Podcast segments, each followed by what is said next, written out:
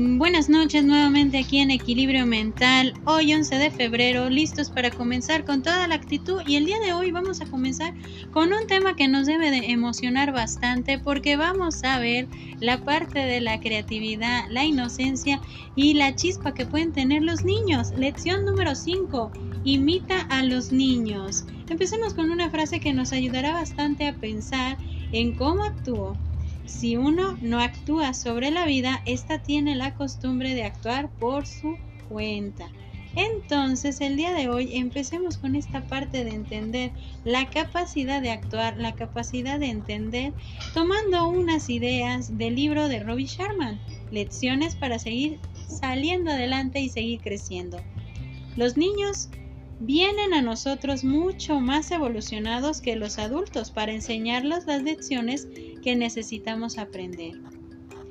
¿Cuántas veces nosotros no nos hemos encontrado que cuando nosotros convivimos o tenemos la cercanía de tener niños a nuestro alrededor, sea de nuestra propia familia, sea por nuestro trabajo o accidentalmente en el transporte público, a veces nos podemos sorprender de la capacidad que pueden tener aquellos niños en aprender a disfrutar, aprender a tolerar y sobre todo aprender a soltarse con esa inocencia y con esa manera de ver la vida tan básica tan relajada, de alguna forma nos enseñan a ver que aunque estén muy evolucionados, disfrutan de las pequeñas grandes cosas que hay en la vida. Nosotros como adultos muchas veces tendemos a tener más prejuicios, tendemos a tener más límites porque por miedo a que seamos juzgados. Pero fíjense muy bien en esta idea. Nuestros pensamientos forman nuestro mundo y lo que pensamos se transforma en nuestra vida. Nuestros pensamientos forman nuestro mundo. Fíjense bien en esta pequeña parte. Nuestros pensamientos, y nuestros pensamientos son caóticos, y nuestros pensamientos de alguna forma nos llevan a estar recriminándonos o juzgándonos muchas veces en la vida, pues obviamente estamos formando lo que será esa transformación en nuestra vida. Estamos transformando nuestra vida, sea en un caos, sea en una manera fatal de ver la vida. Pero cuando nosotros tenemos esa forma de empezar a imitar a los niños en todo lo que viene siendo su creatividad, su inocencia, su manera tan relajada de ver la vida, nosotros vamos a entender que de ese punto tenemos que partir para ir disfrutando. ¿sí? Hay una pequeña anécdota que yo puedo contar en esta parte de aprender de los niños. En cierta ocasión estaba un niño en el jardín y estaba viendo muy fijamente en la tierra. Este niño, al momento de estar viendo fijamente en la tierra, se acerca a un adulto. Y el adulto le dice, bueno, ¿qué estás viendo? ¿Qué estás tan entretenido? ¿Qué es lo que estás observando? ¿Qué te tiene tan, tan concentrado en ese momento? El niño le dijo, mira, ya ves lo que se está moviendo. Y le dice el adulto, yo no veo nada, solamente veo tierra. Y le dice el niño, ¿ves? Tú no ves lo mismo que yo estoy viendo. Yo estoy viendo los cochinitos, esos animalitos que se esconden en la tierra, cómo se hacen bolita, cómo se vuelven a incorporar o acomodar en la tierra. Pero tú como adulto no lo ves. Nosotros como adultos no vemos las grandes cosas en las que se pueden sorprender los niños. ¿Cuántas veces nosotros por pequeñas cosas nos podemos divertir, podemos disfrutar, podemos sorprendernos? Pero muchas veces el prejuicio de saber que a lo mejor me van a juzgar por mi manera de ser, por mi manera de actuar, por mi manera de disfrutar. No vemos esa capacidad de disfrutar. Entonces, veamos una analogía que nos ayudará bastante a entender la parte de lo que es esa sencilla manera de ver la vida como parte de un crecimiento constante. Y es ver esta parte de este cuento, el elefante encadenado. Había una vez un niño muy curioso, sensible e inquieto que fue al circo y se quedó maravillado al ver la actuación de un gigantesco elefante. En el transcurso de la función, el majestuoso animal hizo gala de un peso, un tamaño y una fuerza descomunales. Durante el intermedio del espectáculo, el niño se quedó todavía más sorprendido al ver que la enorme bestia permanecía atada a una pequeña y clava estaca en el suelo. con una minúscula cadena que aprisionaba una de sus patas. ¿Cómo puede ser que semejante elefante capaz de arrancar un árbol de un cuajo sea preso de una insignificante estaca de madera apenas enterrada unos centímetros en el suelo? Se preguntó el niño. Le preguntó a sus adentros, pudiendo liberarse con facilidad de esa cadena. ¿Por qué no huye de ahí? Siguió pensando el niño en su esfuerzo interno. Finalmente compartió sus pensamientos con su padre, a quien le preguntó, Papá, ¿por qué el elefanta no se escapa? Y el padre, sin darle demasiada importancia, le respondió, pues porque no está amaestrado. Aquella respuesta no fue suficiente para el niño. Y entonces, ¿por qué lo encadenan? Insistió. El padre se encogió de hombros y sin saber qué contestarle le dijo, ni idea. Seguidamente le pidió a su hijo que lo esperara sentado, que iba en un momento al baño. Nada más irse el padre, un anciano muy sabio que estaba junto a ellos y que había escuchado toda su conversación, respondió al niño su pregunta. ¿El elefante del circo no se escapa? porque ha estado atado a esa misma estaca desde que era muy, muy, muy pequeño.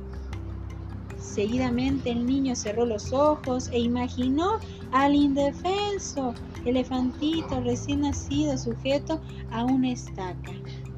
Mientras el abuelo continuó con su explicación, estoy seguro de que el pequeño elefante intentó con todas sus fuerzas liberar su pierna de aquella cadena.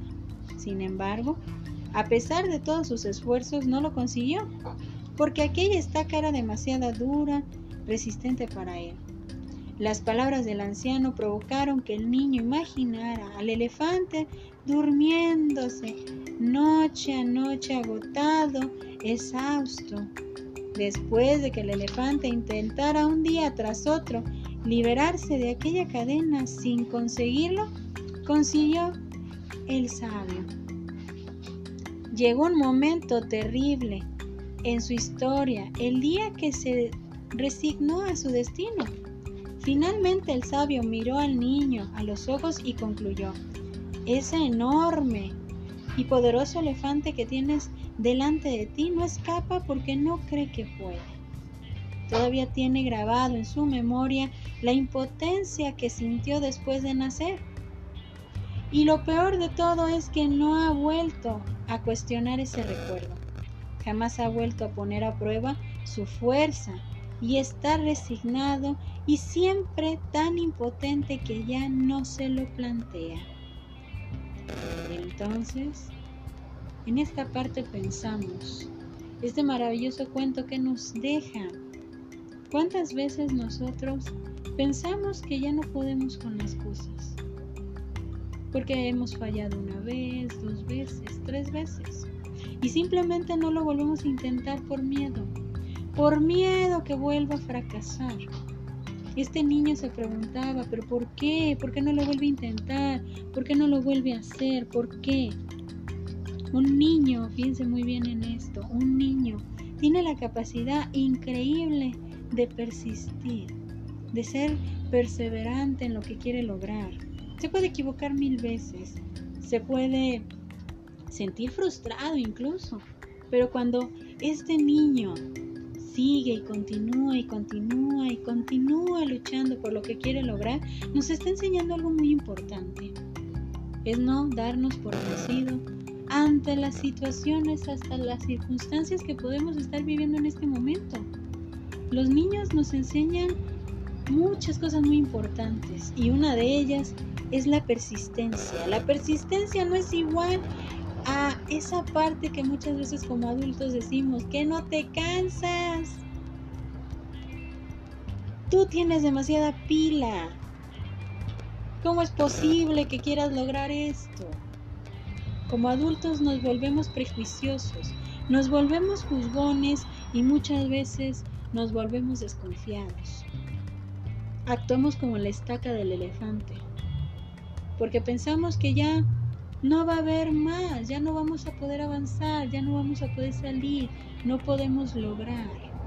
porque esas etiquetas que muchas veces están en nosotros nos llevan a ver nuestra capacidad de adaptación al fracaso o a lo que creemos que no vamos a poder lograr.